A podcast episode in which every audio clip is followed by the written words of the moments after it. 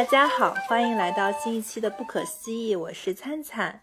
今天我们请来了出版品牌野望日韩文学馆的主编 Midori 老师，欢迎 Midori。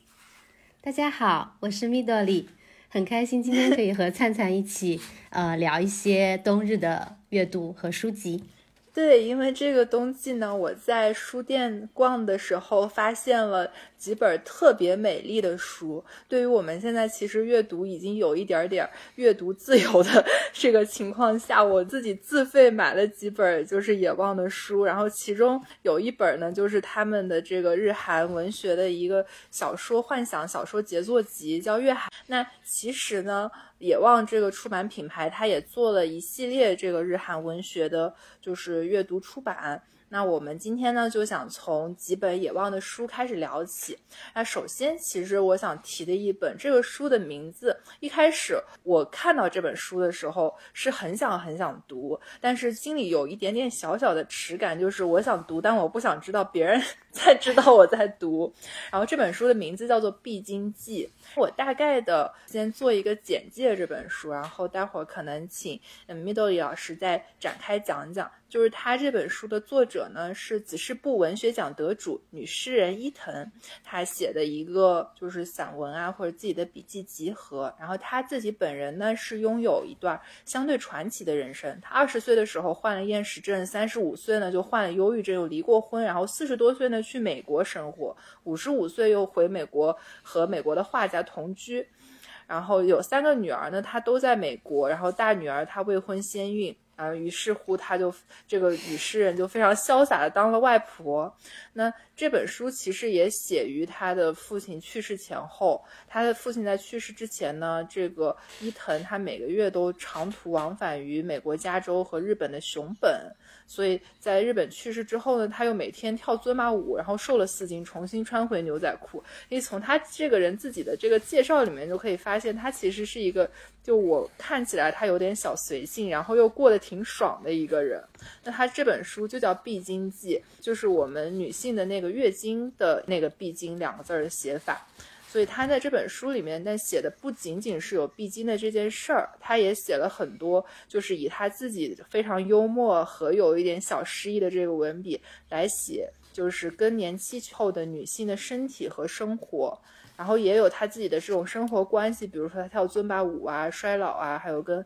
老公的这个某些方面的生活啊这方面的事情，然后就会让我们觉得，就是其实。我看到过一段评价，就是说我们的母亲、我们的姐妹、我们自己，就是作为女人，所有人、所有人，她都会经历必经这个阶段啊。然后外部呢有一个，呃，作家同行给她的评论，就是说。必经前后，正是女人一生一瞬的妖花。诗人连精血都是七彩的。就这本书让我觉得还挺特别。一开始呢，就非常不想告诉大家我正在读这本书，但今天要专门开一期节目来讲讲最近读的这些野望出版的书籍。那也想请 Midori 老师来跟我们讲一讲，就是。当时是为什么会选这本书来做一个翻译出版？然后他这本书出版的前后有没有什么特别的故事？还有你自己喜欢的地方？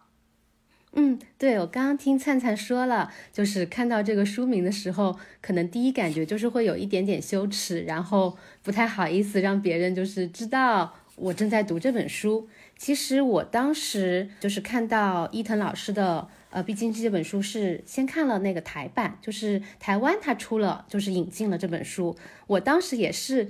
一下子就是被“必经记”三个字给吸引住了，因为月经怎么说呢？好像在我们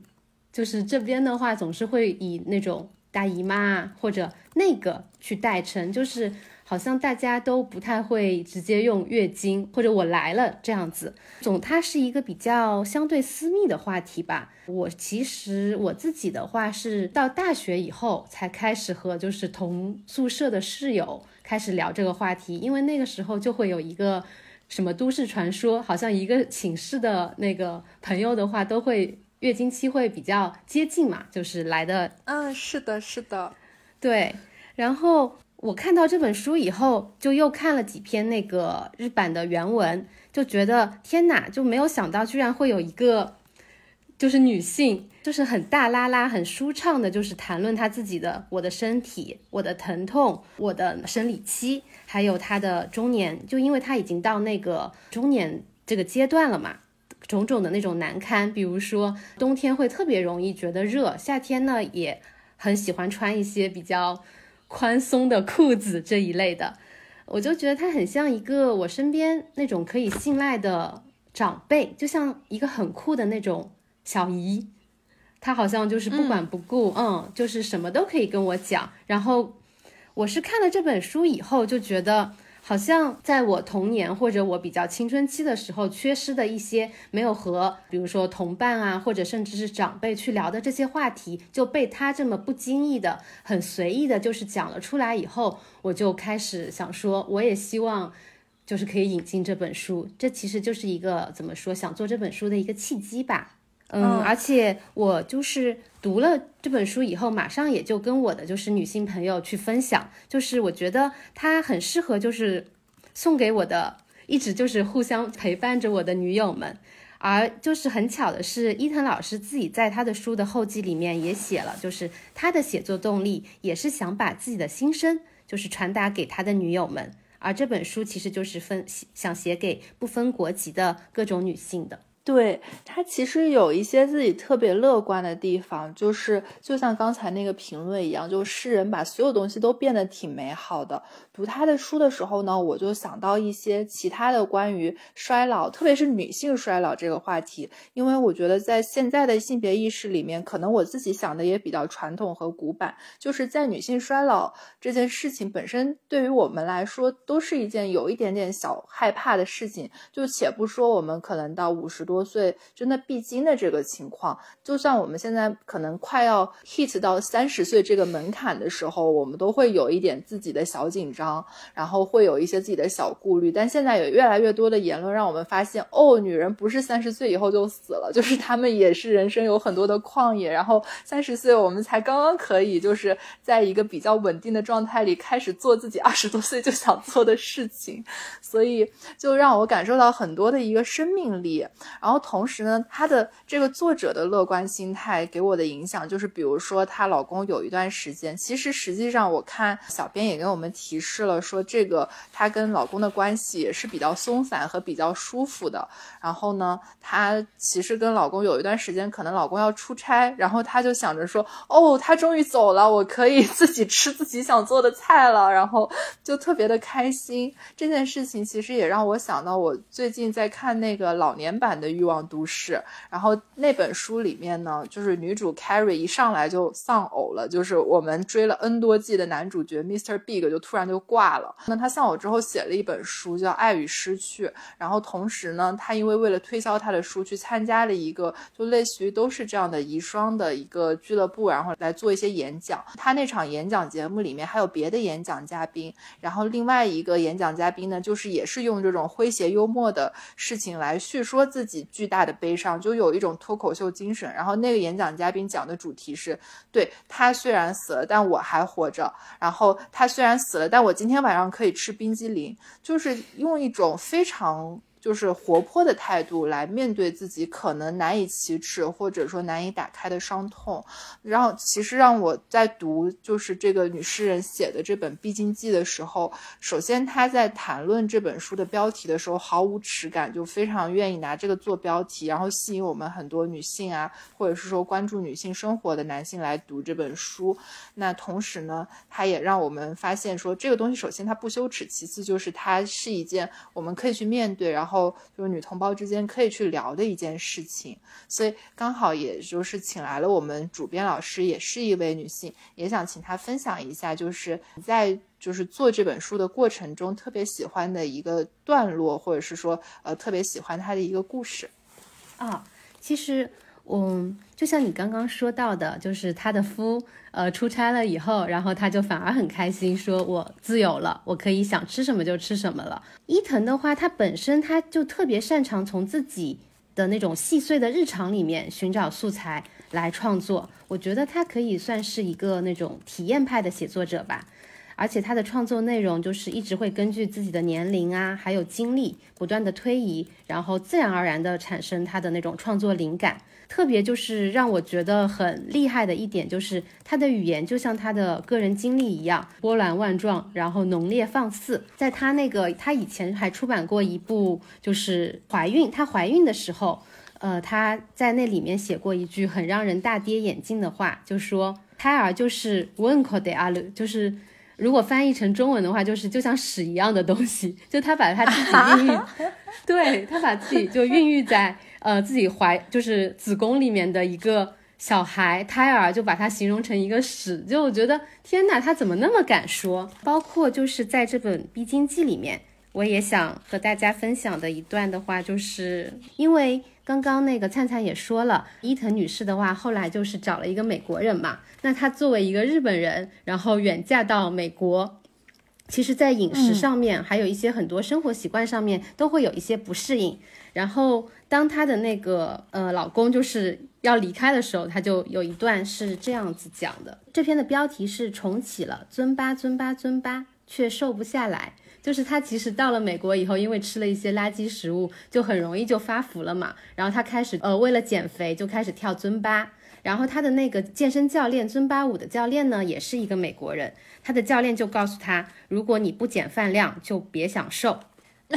好好真实，对，伊藤就说啊，但是我的饭量其实没有增加，我就一直是控制这个量。教练又说，那你就吃一点更健康的食品。这个时候伊藤就被激怒了，他在原文里面这么说的，他说什么？你一个美国人居然好意思跟我说这个？我可是在清淡饮食文化中长大的日本人，就算用美国方式生活，分寸节制还是有的。也许我这十年来增长的体重。正源自美式饮食的油腻和高糖，所以他就很生气嘛。于是呢，他马上就又他说又去那个搜索了一下，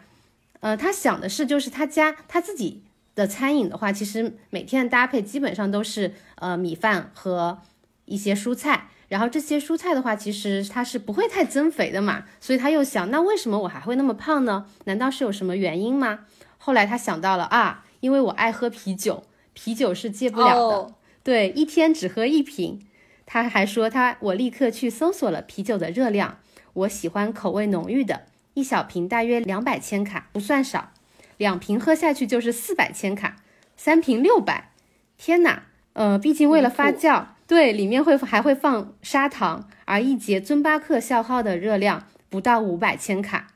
去他的，先他，然后他就他有个括号说掀桌。最后他说：“他说人究竟为什么而活呢？是为了体重吗？不是。他说我为了活下去而活，体重一边去吧。所以最后他其实也就看开了，减不减肥什么的根本就无所谓，体重是多少也无所谓，我只是为了活下去而活。这里看到的时候，我就觉得哇，伊藤女士不愧是她。”对，就能够感受到她其实生活的一直还挺性感的，但是就能够感受到她一种异样的旺盛的生命力，她还是为自己而活了，而不是说为了活给其他人看。他虽然一直想保持一个很酷，然后就是非常好的身材，然后很酷的一些标签，然后不希望让自己觉得是打双引号那种老东西啊之类的，然后但是。他就是有时候，当真正比如说你不可抗拒的那种年龄来袭，然后你的新陈代谢就是变慢了一些，然后我们害怕的一些事情就是发生的时候，他也会用一种比较轻盈的态度去面对。就包括其实，呃，我一直知道有昆布茶这种食品，然后但是在他的书里面，他就说这个昆布茶它到底是怎么样一个情况，把它写的特别的就是美味，然后让我就是。更加能够体会出他对这种日生活中日常小小的细节的一个关注，然后就让人觉得读起来其实还是挺幸福的。但是这本书呢，它除了就是这些比较轻松的一些面，就是可能让你有点谈笑风生的把人生中比较难过、不好聊的一些话题给聊了这些面之外呢，它也有一些确实比较沉重，就是。怎么描写？就是即使是他，他也不能够掩盖住的那种沉重。就比如说他当时经历了父亲过世这件事情，然后他给父亲母亲收拾衣服的时候呢，翻到了一个现在看起来挺诡异的一个娃娃，然后那个娃娃他就按当时按照日本人的名字取法叫桃枝，就是桃树的桃，枝叶的枝。然后就是可能也我想象中的那种诡异日本娃娃，可能还确实挺吓人的。那在收拾衣物的时候呢，他不仅开始叫那个娃娃叫妹妹，然后还对他说，就是爸爸妈妈都不在了。然后这时候我就能够感受到他非常平常的语气里面，以及他一一贯是那种很乐观、很积极的性格，但是在给父母收拾衣物或者真的有至亲离开的时候，还是有那种莫大的悲痛。我觉得他在这个文字的表达上表现的特别好。其实刚刚灿灿提到，就是他因为他照顾他的父亲嘛，然后而且特别是要往返加州和熊本，因为他的父亲是在熊本，他自己又常住加州，所以就是这样一个空间的距离的话，也会造成他的身体上的疲惫。但是他还是就坚持，就是这么一段时间，然后不停的往返。我自己在读的时候也是，就是被他，他其实真的会用一种比较诙谐，然后比较。好像不经意的语气去掩盖一些比较巨大的伤痛。他包括说他照顾父亲，也不会直接说我照顾父亲有多累多累，他都是用一些好像比较戏谑的口吻去讲，反而。让就是读者看了更加的有点心疼，就是伊藤女士。对她从来没说过就是我照顾父亲咋样，但她就老在书里写我现在又从熊本飞加州，然后又从加州飞熊本，然后我还特意看了一下，就是他那距离也没有很近，然后就觉得这人还挺刚的，就能够扛下这些事情，然后同时能够表现出这么多喝昆布茶、喝啤酒，然后跳尊巴，然后。就是其实那往返途中，然后这时候如果老公出个差，其实你应该还挺难过的。但是他又很乐观的想说，哎，我今天可以吃日本菜了，然后就就还是有一点小开心的那种，觉得他其实活到那个年纪就活挺明白的，然后是一个真的是一个挺好的那种小姨的那种感受，嗯，很自由，感觉他给了我一种自由的感觉。而且他也说，就是当时他就是父亲最后其实在这个书里面也是走了嘛。他他说父亲走了以后，他就觉得自己的世界也塌了。我就是读到那一句的时候，我就觉得啊，绷不住了，就泪目。嗯，伊藤还说，就是有时候我不禁想，就是我是不是被诅咒了，就注定不能和珍惜的亲人一起生活。那个时候就感觉自己的心也被揪起来了。对，就是其实在这里我还挺想聊一个衰老的话题的，就是前段时间听说有一个广告，然后就是可能让老年人，就是老年伴侣之间写下十个希望对方一定要改的事情。就比如说什么，哎，我希望你早起早点刷牙啊，干嘛的？然后什么上完厕所记得冲马桶，这些小事情就让他们写十个，然后呢，再让他们互相把那些觉得最不重要的开始一个个划掉，然后只剩下一件事情，然后那件事情就往往是我希望你不要比我先走，你一定要等在我走了之后你再走。然后我当时就觉得，其实每个人的生活中都面临过这些事情。啊，就是可能我们还没到那个年纪嘛，但是，并不是说每个人生活中都是有一帆风顺，就即使是富贵人家，他们也还是得面临很多很多的生离。那这时候我们当然就是都是很善意的，希望说那对方能够陪我久一点，然后也自私的希望说我不要去面对跟他离开的痛苦，我更愿意面对我自己先走，就是那些病痛是可以忍受的，但是。如果我被留下来了，在那个世界那个年代里，只有我一个人，可能其他的我的那些老姐妹们 也没有能够陪我特别的久，就是因为大家年纪都大了嘛。那这时候可能就会有非常非常难受的事情。然后我觉得这些都是一个就是生活中必经的地方，但是在现在很多很多的作品里面，我们都就是。见不太到这样子的，就是讨论，所以我就愈发觉得，像伊藤写这种必经记，让我们看到说，哎，你一个我我知道很多二十岁的女士人是怎么样的，三十多岁的女士人是怎么样的。李清照她可能英年早逝，那我也知道她至少那个时候她惨了，然后她是怎么样的，但我并不知道说一个五十五岁的女士人，然后她活得还好吗？然后她还是像当年那样子鲜衣怒马吗？就是我觉得这本书给我们带来一个特别好的那种视角，就我觉得能够选择，就是因为其实你在写这种既开心又不那么开心的话题的时候，在出版上肯定会有一个小小的自己的犹豫。或者是说，我不知道我这本书上市以后呢，会不会有就像我想象的那么多读者愿意去读？他们是不是还更喜欢读那种报喜不报忧的作品呢？我觉得就是在出版社选择出这本书的时候，也挺有就是自己的胆量的。对，就你刚刚提到了那个必经，就是。如果把它那个，它其实有一点像谐音梗，就不仅仅我们理解成月经的那个，呃，对必的话，其实就是必须经历的事。其实伊藤女士她写的，其实就是我们女性在这么一个一生中，她都会在不同的年龄阶段都会必须要经历的事情。然后有有衰老，有可能怀孕，呃，有照顾老年的父母，然后也会有比如说结婚。呃，离婚或者失去，就是这一些的话，都是我们必须会经历的。而且他自己也说，就是女人就是各种各样的，会有生了孩子的女人，用母乳喂养的女人，没有这样做的女人，决定不生的女人，或者处于不能生的立场的女人等等。而当我们面对父母衰老，或者是就是伴侣衰老的时候，就几乎在同一时期，大家都会面临同样的问题。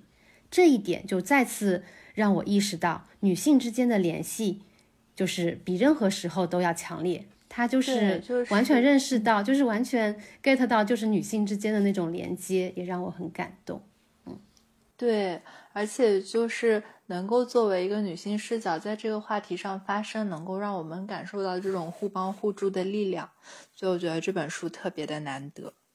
嗯，然后这本您还有什么想？就是其他补充的吗？我还想补充的就是，嗯，《必经记》就是我们出版以后嘛，本身的话，其实它也受到了很多不同年纪的女性朋友的一些反馈，就是从有大学的，然后还有比较，甚至还有很多呃年轻的。女生她会买这本书送给妈妈，然后说和我的妈妈一起共读《必经记》。然后我们还之前就是有办过，就是举办过就是《必经记》的一些读书会嘛，很多朋友就会分享他们自己和长辈之间的这种故事。他们也就是怎么说，戏称就是说，因为伊藤老师现在已经有六十六十来岁了嘛。就说六十多岁的伊藤，就像好像我们这一代，就零零后、九零后这一代的姑妈，她很酷。反正怎么说呢，就得到这些正向反馈以后，我自己也很开心，就觉得好像我把伊藤老师的那些心声啊，还有他自由的那种形象，确实就播。像撒下了一些种子到很多地方，然后接下来呢，还有一本野望文学，其实也是跟女性很相关的书，它也是一个日本文坛的女性作家，叫冈本加乃子。然后这本书呢是叫老纪抄，它其实我理解，呃，在装帧上啊这些都特别的贴题。我觉得当然包括《必经记》的那个装帧，我现在也想单独拿出来提一下，就是《必经记》，它封面上是有一个小石榴，它其实。呃，石榴上也有很多的隐喻吧，我觉得它设计的也很好。然后老纪抄呢，书封面特别的漂亮，然后呃，标题当然也跟《必经记》一样选的特别好。那老纪抄它的封面上其实是有一种向死而生的花的感受，这块儿其实也想请我们主编来给我们介绍一下。嗯，好的。刚刚灿灿也提到，就是可能大家。被老纪超吸引的话，首先会被它就是特别好看的封面设计，然后就是吸引到老纪超这一本的话，它是明治大正时期的那个女文豪，就是冈本加乃子的一个经典作品。然后为了契合就是老纪超还有他的作品的一个怎么说，整体的给人的感觉就是有一点点丧，但同时它又暗含着一种生命力在里面。我们就是找了一幅插画。然后这幅插画的话，就是单看的话，我们会看到它其实是好像是呃略显枯萎的花花束，但是如果仔细的往下翻的话，其实可以或者细看的话，它其实是一个骨质的骷髅状的花骨，也就是它那个花的那个花枝的话，其实就是骨头，它里面就是暗含着一种死的，我觉得是有一种死的寓意在里面，但是它就是那种骨枝花，又好像能够。开出花朵的话，正好就是和老纪超这一个死之上活着的每一天都是花，非常的契合。所以当时设计师西河就看中了这幅插画，然后在这幅插画的基础上做了一个设计。另外的话，如果就是比较细节的读者还能看到，就是把这个外封拆开了以后，它那个内封的话，其实也非常的精致。它本身就是用了一种有一点略含褶皱的那种柔纹纸去做了它那内封，而且还设计了一个很日式的那种明治时代的那种很昭和的那种日式设计放在里面。所以这本书的话，本身装帧设计上面，我们自己也非常喜欢。对，其实我们今天要介绍的这三本书呢，它装帧上都是能够成一个体系，它就像一个就是一套书一样。然后这三本书的。就是大小也都是一致的，就就是每一本都比较小，就非常方便随身携带。我们在就我其实阅读的时候，一般就是在出差的路上，或者是说在一些通勤的这种路上，我就会放在包里，因为也不是太占地方。然后同时这个书又特别容易读进去，就是它无论是语言上啊，还是这种。就是他给你做的这种阅读的一些小技巧，就是我想展开讲讲这个他在阅读上这个小技巧巧思。就我在读老纪超，他作为冈本加乃子的十篇短篇的一个集合，他其实也采取了当时应该早先是毛姆的小说集也用过这种做法吧，就是一个短篇加一个长篇，然后再加一个短篇，这样子在读者读的时候，哦，不是严格意义上的短长篇，但是就是可能一个稍短的短篇和一个稍长的短篇这样子的一个。结合的方式来去排列的这十篇的内容，这样在阅读的过程中呢，就可以让读者觉得不是那么疲惫。就可能你在读了一个比较长的一篇之后，就马上会有一个小短篇来给你，就是稍微调调胃口，然后来放松一下心情这样子。但是就每一篇的它的这个。风格啊，还有就是它的对于语言上面的这种优美程度，都是特别统一的，所以就能够让人感受到这一整个集子你是可以一口气读完的。我觉得这个就是这个编排上的小巧思还挺，就是挺用心的。嗯，没错，就是灿灿发现了，就是老纪超，他虽然是我们选了十篇他的代表作嘛，然后包括了老纪超、寿司、嘉陵五季这一些经典之作，但是就是要怎么样把这十篇怎么说呢，更好的呈现给读者的话，其实就是译者雷克老师他自己在翻译和编排的时候也花了很多心思，因为就是加乃子的文字它特别的华丽，然后呢又很难，就有的地方很晦涩。有的地方又好像会比较放飞，呃，他说就是当代的日本人其实读着的时候也会比较费劲嘛，而且我们在就是重新做加乃子这个经典经典短片的时候，也参考了一些其实之前国内也是出过的，但是他们那个时候可能时间比较久了，两千年。可能有相距二十多年的时间吧，或者十十来年的时间，嗯，就是选他们的选片可能都比较就是差不多。那我们就是在决定，就是一定要把这本老纪抄里面包含他的经典作品以外，还是会想要做一些新的一些怎么说亮点是这样子的。所以这一部就是野望的那个老纪抄，它里面有几篇，包括像蝙蝠，还有那个仲夏夜之梦。还有最后的那篇五季，其实都是国内的话首次引介，嗯，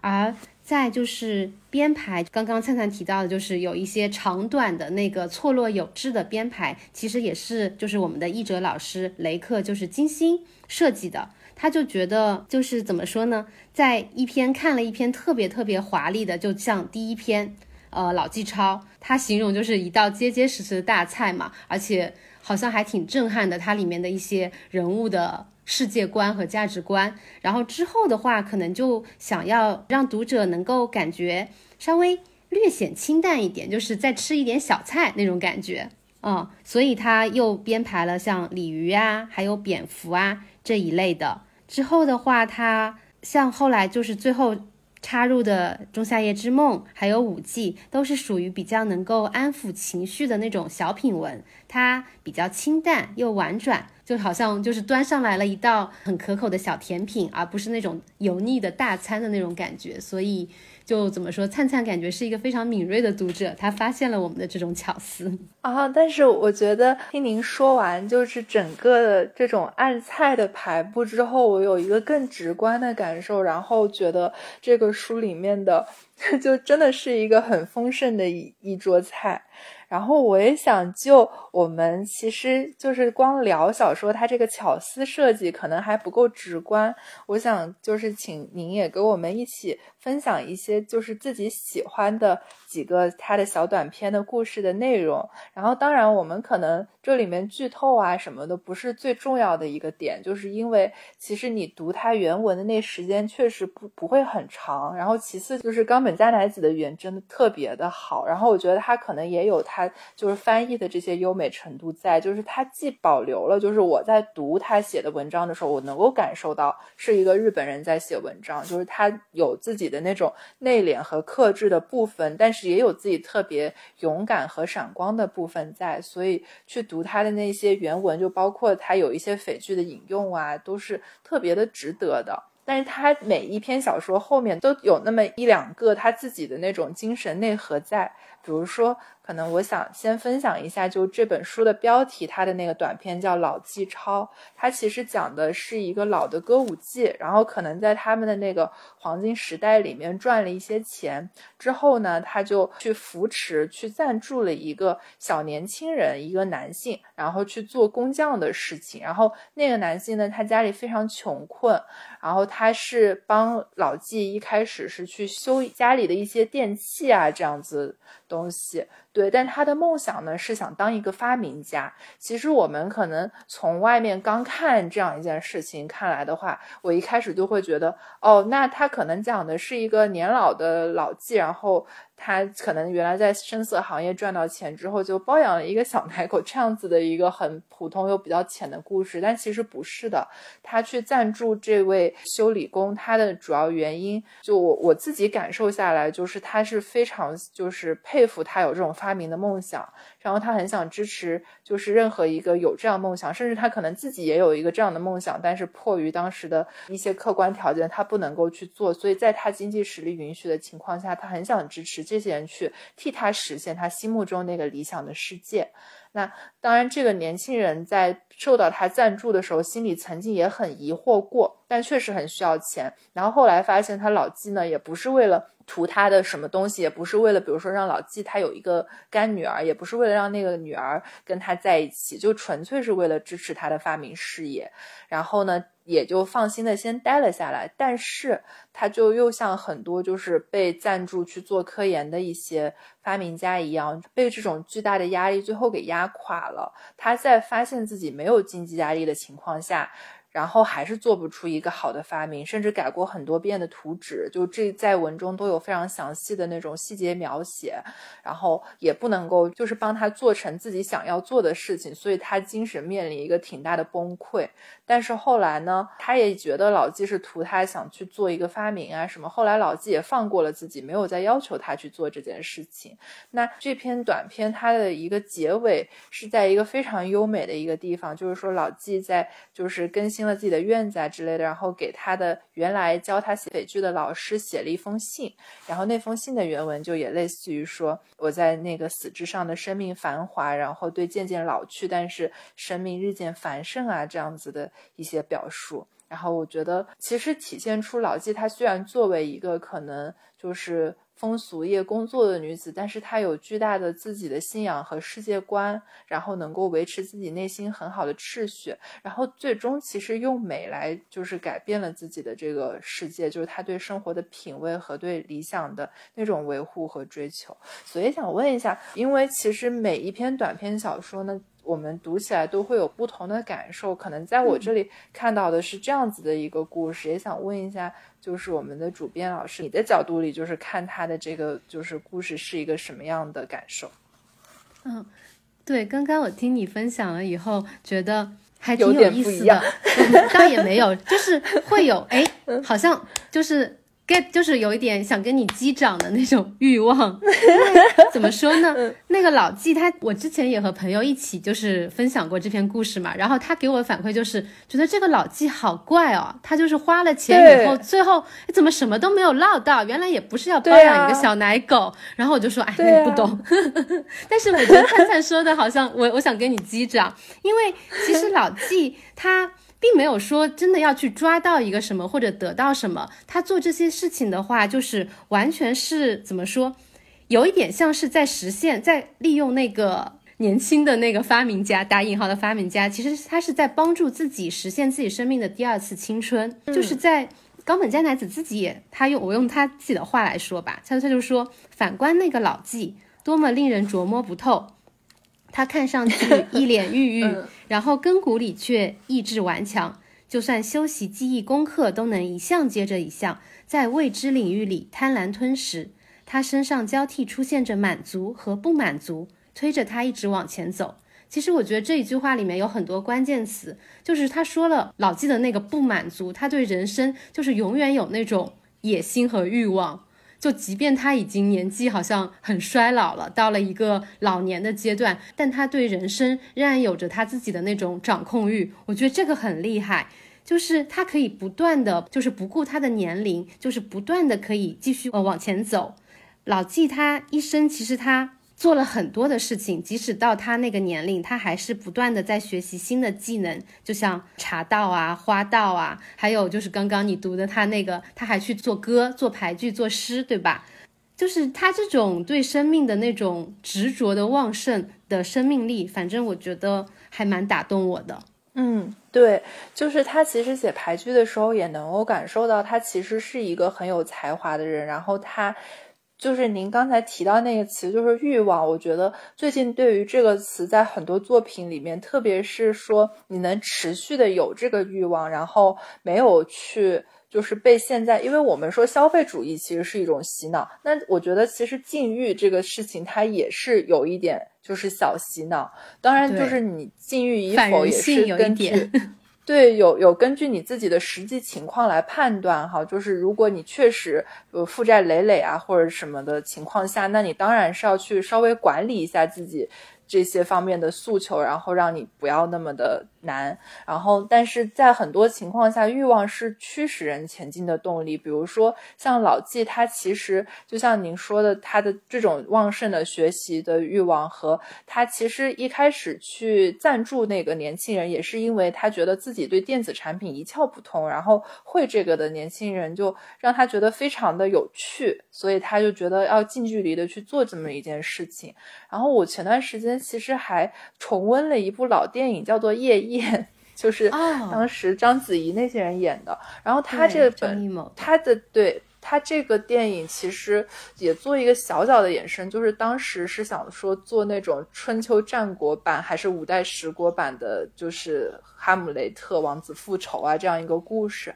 但它其实有一个特别突出的主题，就是关于欲望。就是章子怡饰演的那个角色，应该是在剧里面算女主角吧。那女主角呢，她其实是一直在被欲望驱使，然后让她能够就是选择去做的，先去做了一个老国王的。皇后，然后在别人就是杀了老国王之后上位之后，又做了那个新国王的皇后。那最后大家都死了之后呢，他就想做这个国家的国王。那其实是实现他自己一个欲望的满足。然后在电影里面也有非常完整的叙述，就是说章子怡就原话可能类似于说：“你知道为什么我特别喜欢茜素红吗？就是一种红色。”然后他说：“因为这个红色红的就像人内心的欲望一样，很多人被欲望吞噬了，但是我却。”借着欲望之火，就是类似于拾级而上这样子的一个表述，就是借着这个欲望之火越烧越旺。然后我觉得，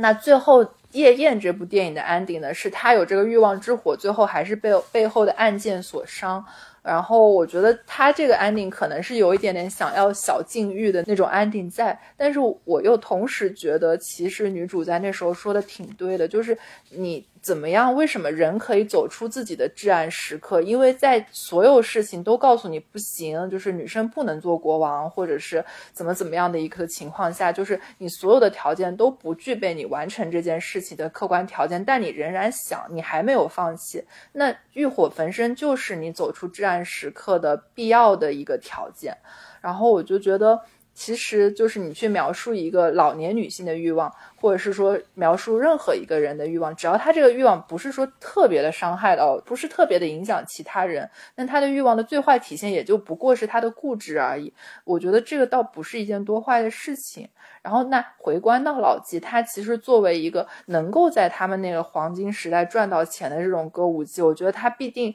就是还是。当然赶上一波，肯定那我们说是赶上一波，那他确定肯定还是有自己的过人之处，可能在之前也学过很多其他的技巧啊之类的这种学习能力，我觉得也非常的难得。所以从这个冈本加乃子能够写出他整个人生，甚至就是写他晚年这些事情，我觉得也是打开了我的一个视角。嗯，没错，因为如果我们反推他那个时代，就是。呃，明治大正年代的话，其实一个女性要立足，然后又要有得到了一定的经济还有社会地位的话，其实是非常困难的。像老纪小圆的话，她也是通过她自己怎么说，在这种梨园吧，他们那种就是艺伎场上的一些摸爬滚打，她好不容易才得来的这些。东西，所以他其实自己是非常珍惜的，然后他也希望就是不断的能够自己向前，把他的野心最大化。其实这种是我觉得反而比较难能可贵，在当时那个时代就是更甚。嗯，是的。然后其实除了说描写老纪之外，他也有一些特别禅意和一些先进观念的小故事。我先分享就是。就可能两篇我觉得特别喜欢，然后现在因为其实老纪超我应该读了有半年有余了，所以我现在依依然印象深刻的就是两个故事，一个是叫鲤鱼，然后那个鲤鱼呢，它其实是说呃一个。年轻的姑娘，然后被一个和尚发现，然后那个年轻的姑娘有点流离失所，所以那和尚也没有任何的色心哈，就是把她收留了，就是可能平时去给她送送饭什么的，就是纯粹是出于一种慈悲心。那这个和尚呢，他其实也没有什么经济能力，纯粹是在寺庙里去喂鱼的，所以他就可能原来把那些鱼的饭就给到那个姑娘，但是后面还是被寺庙发现了。呃，就说这个和尚和人通奸啊，或者怎么样？其实可能和尚盘了一下，就是觉得说这件事情对他本人的影响不会那么的大，但对于当时的那个女子，他想救济的那个女子的影响会非常大，他可能会让她活不下去，反正就从此以后就过得非常惨这样子。那这个和尚呢，可能之前还对这个女生，因为也没有接触过女生嘛，所以就之前还会有一点那种暧昧的小情愫，或者是暧昧之情，但是。在这个和尚被要求去上堂，然后去做。一个变法吧，这样子一个仪式的时候，就在那个堂前，就必须说，就是必须是说明这件自己之前的那些鱼食为什么没有拿去喂鱼，到底去干嘛了，这样子一件事情。然后那和尚就一直被问，就说你那个鱼食到底是去给了人还是去给了鱼？然后去救人的那小和尚就一直说我给的是鱼，然后就被问了好久好久，一直说是鱼。然后他在这个变法的过程中，这个和尚就突然悟了，就是。他去救人和去救鱼其实是一样的，他一直是就是为了说我去为了这个佛的这个慈悲心来去做这一切的事情。那鱼也是我救的那个女人，那这个女人其实也就是佛一直去让我去喂养的鱼。然后他在就一直在说是鲤鱼这件事，就这句话的过程中就突然的悟道，然后就大概就是描述这样一个故事。然后我觉得。其实这个故事是截取了这两个人生活中很小的一部分，就是可能是集中在某一天之内的这样子一个情节描写。但那一天刚好是这个小和尚悟道的这一天。然后，因为作者我觉得他确实是有一个很大的世界观，他对于这个小和尚悟道的，就是这个描述，也让读者能够身临其境，然后突然能够 get 到说，哦，就是这个女人，也就是鲤鱼，就是就 很简单的一句话，但是确实很难通过。陪剧啊，或者其他的这种方式来让读者 get 到，就是确实是用一个这样短篇小说的形式来展现是最合适的。对，然后也想就是 也想跟就是主编老师讨论一下，就是关于这篇小说，因为好像确实关于这种有点禅意，但是又有一点那种就是女性上的描写的这种呃小说也不是很多。对，其实这篇我也觉得很妙，当时我就是。第一时间拿到雷克老师的那个译稿以后，就是一篇一篇看嘛。然后看到鲤鱼的时候，我觉得天哪，那个小和尚最后就是他不断的用鱼、鲤鱼、鲤鱼、鲤鱼，然后去回答呃那些禅师们不断向他抛来的那种尖锐的问题的时候，我都觉得好像哦，就是还能有这样的一种表述。因为其实加乃子本人的话，他也是呃一个经历非常怎么说，非常先锋和牛逼的一个女作家吧。嗯，她自己的话就是。他在十七岁的时候，他其实就开始在一些日本杂志上发表，就是和歌还有排剧，然后一直是一个很先锋的诗人。而自己就是因为他自己的本身情感经历非常的丰富，然后刚刚也提到了，就是他后来呃芳心暗许古崎润一郎嘛，但是古崎润一郎他自己本身也是一个大文豪，然后他就没有看上冈本加乃子，但是冈本加乃子就是。她本身就是一个非常独立先锋的女性，就是这一段感情经历，可能在我们旁人看来就是是有点就是受到了一些挫折，但对于她来说啊，根本就不算什么。就是她马上后来又很快的又投入到了一段新的那个呃恋情当中。她和她的那个后来的老公就是冈本一平，冈本一平其实本身也是一个文艺青年，他是当时比较风靡的一个漫画家，他们是属于就是自由恋爱啊。啊，不是在当时那种当时的环境，其实日本环境，呃，还是比较封建保守的。他们也很多相亲嘛，就是看日剧的话，会发现那时候的年轻人可能谈恋爱都是相亲。但是冈本加奈就很酷，他和冈本一平是怎么说自由恋爱，然后结婚了以后呢，因为冈本一平刚刚也提到他本身是一个呃文青嘛，那文青的话就。很容易，而且又是漫画家，然后又非常的怎么说，当时很火他，所以他其实自己的生活也很放荡，然后花钱还没有节制，就就是这一些种种的怎么说恶习也好，或者一些呃让冈本加奈子其实就还蛮痛苦的，所以后来渐渐的，包括她后后期的怀孕，然后啊嗯小孩也有夭折，所以种种的这种经历就让他走向了博学，更具有禅意的那种宗教。之后他就一直对能够看到很多影禅意，没错，就你刚刚说的那个鲤鱼，嗯，而且就很有意思。他加乃子就是死了以后，他的那个就是依萍，就是老公就称加乃子是。他的那个迦乃子菩萨，就是把他奉为了一个菩萨的一个地位，所以迦乃子后期包括他自己的一些著作，也写了很多关于佛的一些作品，像鲤鱼啊，就是这样一个怎么说代表，嗯。对，而且，嗯，我还想就是，嗯，再插，不好意思，就是分享一下，因为他自己对人生、对佛的一种比较有禅意的看法，就是他觉得人必须经由痛苦才能感知幸福，就如果没有表面的那种波澜和挫折，那生命的本流也就不存在了，因为在佛的那个就是暗语里面，其实就是说烦恼是菩提之因嘛。所以刚刚灿灿提到那个像鲤鱼也是女色，对不对？接近小和尚，然后小和尚似乎好像被引诱了，其实他就是一种烦恼，但是他通过自己的一种参禅或者一种悟道，最后他嗯开悟了那种，所以就是必须会就是需要人生要有一些磨难，一些挫折。可能才能那个达到一种比较豁然开朗的一种境地，这也是加乃子他一直都比较就是尊崇的一个想法。嗯嗯，是的，我其实之前也分享过一个我特别喜欢的漫画，然后那里面有一段话，我现在印象也很深刻，就是说我终于明白了美的意思，当我已经失去了一只眼睛的时候。他那本漫画也是有点深入浅出，然后画的是比较轻松的，但是就里面有一些这样子的表达，还是让人觉得特别深刻。然后像今天的我也会时不时拿出来回味。嗯，那最后呢，也想请我们呃的主编来分享一下他们现在的这本新书《粤海与游梦人》。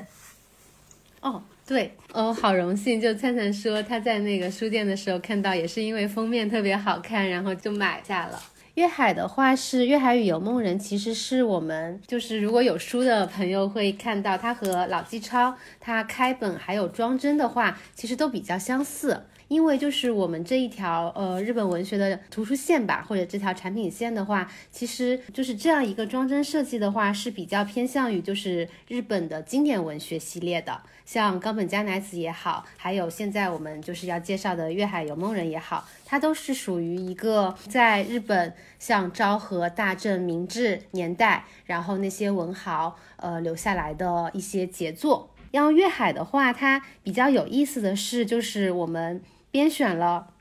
应该是二十三位吧，还是二十四位？我有点二十四位啊，对，二十四位作家。对，我之前查了一下资料，因为我就看着，然后他这些作家呢，从夏目漱石、太宰治、三岛由纪夫、芥川龙之介、江户川乱步这些作家，你可以一网打尽，然后他们的集大成之作。这个书呢，其实它是涵盖了神话、怪谈和传说。那这二十四位作家，其实我当时除了跟主编聊之外，我一开始是跟小编聊嘛。嗯，说《月海与游梦人》这本书呢，其实它读的时候就特别像读我们那经典文学《聊斋》，就是它有很多我们之前说的那种子不语怪力乱神的这些事情。就读完之后，确实我很多篇我不知道他要表达什么，就他可能也是因为有这个节选的原因在，但是大多数时候，我是真的很为他那种我们原来从来没有谈过，有这么奇怪的，然后这么离谱的想象力。然后会为他这种想象力的描述和集结而争。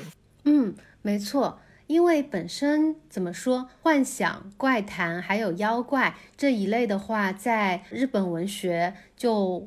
很受欢迎。我们可能像看那个像浮世绘的作品啊，或者一些就是其他的那种艺术表达形式的话，妖怪会经常那个在好像在日本的那个文学里面会经常看到，还有那种电影口袋妖精嘛。对对对，口袋妖精，还有那种什么日剧啊，还有日影啊，那些妖怪怪谈啊，百物语对吧？百物语传说这一类的。所以幻想文学的话，我们也是说，哎，既然这么有意思的话，那我们就来做一个幻想文学大戏吧。所以这一本《月海与游梦人》其实就属于我们日本幻想文学这一个系列的一个开幕篇，就是为了能够让读者或者就是。更多的朋友可以就一下子就能 get 到那个日本幻想文学的怎么说精髓吧，精髓。就我们就从大家比较耳熟能详的那些作家入手，像夏目，就刚你刚刚说的夏目漱石啊、三岛由纪夫啊，这些其实是我们非常熟悉的一些日本文豪。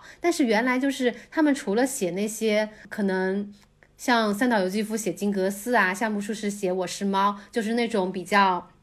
经典的那种传统的作品以外呢，他们其实自己也会有自己的那种幻想，然后怪奇一些猎奇的一些小短片，就这一些可能是比较不太为人熟知的那种文豪的 B 面吧，就是他的另一面。然后我们把它就是搜罗出来，就是把它做成了《月海》。也是想这么，就是可以跟读者去分享他们的怎么说逢魔时刻，还有一些曲折荒诞的故事。当时的就是出版初衷大概是这样子的。对，然后其实这本书里面也有一些他自己那种历史考古的意义在，因为我们看很多电影，比如说像《盗梦空间》啊，或者我们自己平时做梦的时候，像我其实最近做梦就一直会在想，我为什么会做这样子的梦，尤其是它比较离谱的时候，然后可能我能挖掘出更深的原因。但这以这本书里面的一个故事为例子的话，就是我看的有一篇是讲一个女人，她是一个外国人，然后是白头发，然后绑着。很大的麻花辫，就很多的那种发结，然后就抱着一个人头从河上面就是顺流而下游到了流到了这个国度，然后呢到了这个国家之后呢，就这个国家的人决定要不要救他，因为他其实样貌还是非常异国风情啊，挺美丽的，但是他这个形象感觉又像是被国外流放过来的，看起来他有很多的那种就类似于就是陪葬的那些东西，但是就大家也不敢救。然后也还有一个就是反复在书里面被提及的，就是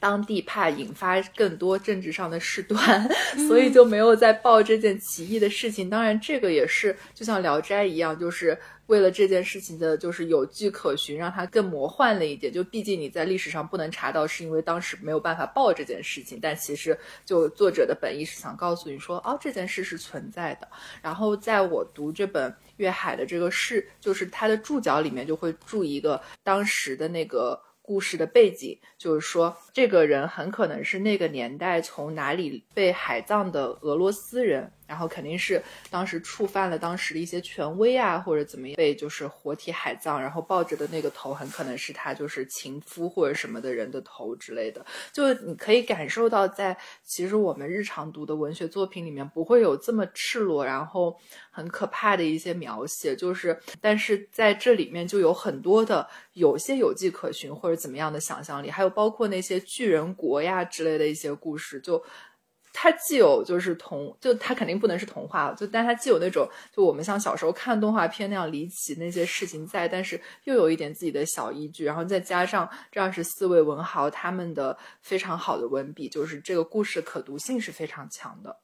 嗯，对，其实你刚刚提到就是做梦嘛，就是我们本身就是普通人也会做一些好像很宏大的梦，然后如果。有的时候我做到这种梦的时候，我都会第一时间就是要把它记下来，不然的话可能就会忘记，因为确实很有意思。而这一本书它里面收罗的就是二十四篇，其实都是属于这种比较让人有点要掉下巴或者令人惊奇的那种想象力的巅峰。那刚刚那个灿灿分享是一个就是异国风情的梦，然后我也想给大家分享一个我这篇里面很喜欢的，就是。信田路办的《观画谈》，它其实是一个有一点点中国禅意，可以和那个刚刚的老纪超呼应的，就是它也是有一点点 对 call back 出那个有点点禅意的那个呃比较中国古代的那种风味的一个梦。它其实它讲的是就是是现代时刻，就是他们那个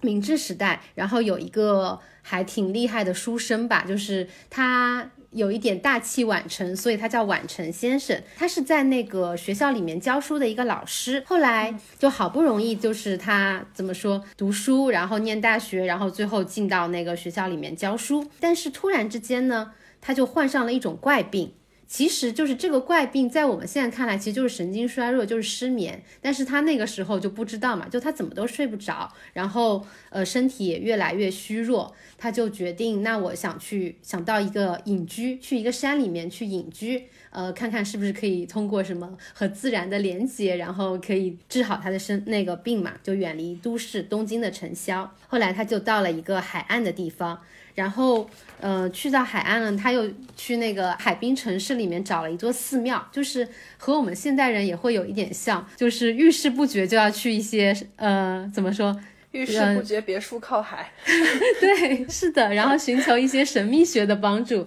他就到了寺庙以后，在那个寺庙住下了。寺庙的住持啊，包括还有一些小和尚，就非常热情的招待了他，给了他一间就是房间。那个房间里面呢，有一幅古画。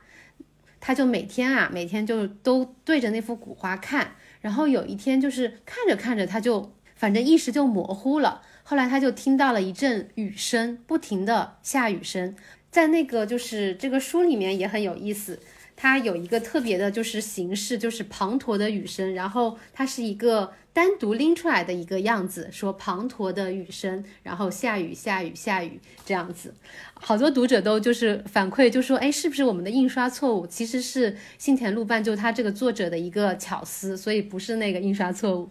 后来他在雨声里面又进入到了那幅画里面，他变成了那幅画里面的一个人物，就是我我刚我现在描述起来的话。读者可能听来就觉得好像是一个梦，就像是一场梦境，而他做梦了。超有一部这样的电影叫《画壁》，就是一模一样的哦，有可能哦。然后，但是你你要会意识到，就是他做梦了，就说明他睡着了。对。啊，因为他之前其实一直就是被神经衰弱困扰嘛，所以整一个就是故事的话，它其实是非常有禅意。然后我可能叙述的不是故事情节那么呃强烈的那种，但是就是读了以后会觉得哇，好像很有意思。对，就是就毕竟去画壁里面探索的故事，我们不能剧透太多，还是需要去读一下原文。但它每一篇确实也是秉承着。他这个系列其他几本，比如说像老纪超这样的风格，它每一篇不是特别长，就是你读着读着，你就会大概 get 一下，说，呃，这个作者的想象力到底是怎样的。那其实对于我来说，其实像日韩文学这一块儿，我之前可能像读村上春树和川川端康成这两位作家是特别多的，然后我自己也很喜欢村上春树的很多很多，就是他的随笔啊这样子。但是对于其他的作家，像夏目漱石在月。光下说我爱你啊，这些可能就类似于略有耳闻，然后就这种可能接触的比较少。我觉得像《粤海与游梦人》，其实就是。把每一个作家以同一个就是命题作文的形式单独拎出来，然后你可以去做一个日本文学的导览，然后它同时呢又是有一些奇奇怪怪的故事，就是虽然你读完会很奇怪，但是它是非常抓人眼球，很容易把你带入注意力。然后这本书其实我阅读的场景，就是我我真的特别想跟就是野望的小伙伴们分享一下，就这本书首先我是自费买的，然后其次。我阅读的场景是刚好就在书店里，嗯，对，然后我是在书店里看到它，然后首先我想着远望怎么还没给我寄书，然后我就先买了它，之后我就想着说，那看这样一本书，我是希望能够在人多的地方看，然后我在这本书看了它，可能它比那个老纪抄那些稍微厚一些，它大概有五六百页。我记得，然后它是我在书店里就可能一个下午的时间就看完了半本，看完半本的时候，我就就真的就像做了好长的，就是一系列就是连环的梦一样，然后就。马上就快在书店里睡着了。再从书店里出来的时候，天已经黑了。那时候真的觉得恍如隔世，就你会觉得好像你跟日本的这些大作家们一起做了一个非常奇异的梦。然后我当时就突然理解了为什么在那样的文化背景下，我们会有那种浮世绘。就包括说，我记得也是我现在凭借记忆碎片拼凑的一些故事，因为我对它还没有一个很系统的认知哈。就是我还记得，就是原来有一些画家是会被那种达官显贵胁迫，然后画出像地狱变这样子的，对，就是图。就那张图，他的绘画背景的地狱，嗯，地狱变，对，对啊，就是他。然后他就让我绘画背景是说，当时那是一个小说，还是是真的有那幅画？就是说当时的背景是说，把那个画家的女儿。当着他的面给处死了，然后让他在极度悲痛的环境里，嗯，画出了他觉得心目中地狱的样子。所以那真的是一个人当时觉得地狱的实际样子，因为那是他的至暗时刻，甚至可能他自己也不想，也不怎么想活那样，就非常的压抑。然后我觉得那是很泯灭人性的一种方式。但是留下的这些作品就突然让我理解说，哦，原来在这样的文化下有专门的这样子一系列的体系，然后来描述我们这些非常光怪陆离的故事。然后因为可能我们受到子不理与怪力乱神的这些影响，在这方面确实接触的非常少，所以就感觉是打开了自己的一个文学禁区。对，刚刚嗯，灿灿提到就是芥川龙之介很有名的呃一个。就是小说，就是《地狱变》，就是他那个画师的话，为了画出自己心目中的极端完美的那个画作的话，他就不惜牺牲他的女儿，然后是在一个应该是在车里面吧，然后直接放火把女儿就是活活烧死。最后他画下了那幅画以后，其实自己也就自枪了，就自己也去对也死了。就是他为了追求那种艺术的怎么说极致的话，他甚至愿意就是把自己和。女儿的生命都就是怎么说奉献出来，这种也是蛮可怕的吧？就是他们那种艺术家的人格的那种可怕和极致的那种心态。对，对，我觉得可能在这个他们的这个文化背景里面去做，就是这些这些幻想的讨论，对我们来说其实是文学版图上的一个很大的补充。嗯，然后他这里面我还有很喜欢的一句句子，他就是说。就是在那些梦中风景里面，就不管是大海也好，天空也好，一切都沾染上鲜艳的原色，其实都是一片如玻璃般透明的蔚蓝。就他把这些梦，嗯，然后比作了一个蓝色，就有一种通感的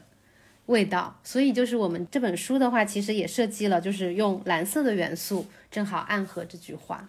哦，这个巧思好棒啊！对，所以就读完全书之后，你会发现它很多契合点跟它整个设计非常适合。然后的话，就是刚刚也提到，其实《粤海与游梦人》的话是我们那个日本幻想系列的一个开篇作。然后近期的话呢，我们就是出了它的第二部，就是它是一个呃单行本，就是我们在那个《粤海与游梦人》里面也有。呃收录的那个梦野久作的一个单行的作品集，叫《瓶装地狱》。梦野久作其实也是一个非常在怎么说明治。年间吧，影影响了很多作家的一个作家，他太宰治，包括就是我们很熟悉的宫崎骏，还有刚刚灿灿提到他很喜欢的村上春树，都就是被梦野久作的那种呃想象力，还有比较有一点点痴嗯疯。疯狂的那个幻想，然后所折服，他被当时称为一个超级怪物作家。然后这一本《瓶装地狱》的话，也是刚刚发售，所以，诶，如果大家喜欢幻想文学的话，可以月海与《瓶装地狱》一起食用，会更有意思哦。谢谢主编老师的分享。我发现你其实每次做分享的时候，都会有就是给大家呈现一桌好菜的感觉，要一起食用。然后这个书的结构，它哪些是主菜，哪些是给你调味的甜点？我觉得就是带着这样子的。就发心去做书的人带出来的作品都会是很棒的作品。谢谢老师给我们的分享，嗯，也很谢谢灿灿。然后这就是我们这一期的不可思议，谢谢大家收听我们的节目。如果喜欢我们节目的小伙伴呢，可以在小宇宙、喜马拉雅、蜻蜓 FM、苹果 Podcast 等等平台搜索“不可思议 Bookish”。嗯，收听订阅我们的节目，并且可以在小宇宙的不可思议 Bookish 首页或者微博搜索“不可思议 Bookish 播客”，在置顶链接里面找到加入我们听友群的方式。我们会在听友群里面不定期的做一些线上线下的活动，然后也会做我们分享过的书籍的抽奖活动。谢谢大家收听我们这期的节目，谢谢，谢谢，希望大家可以关注我们野望品牌，谢谢，谢谢野望。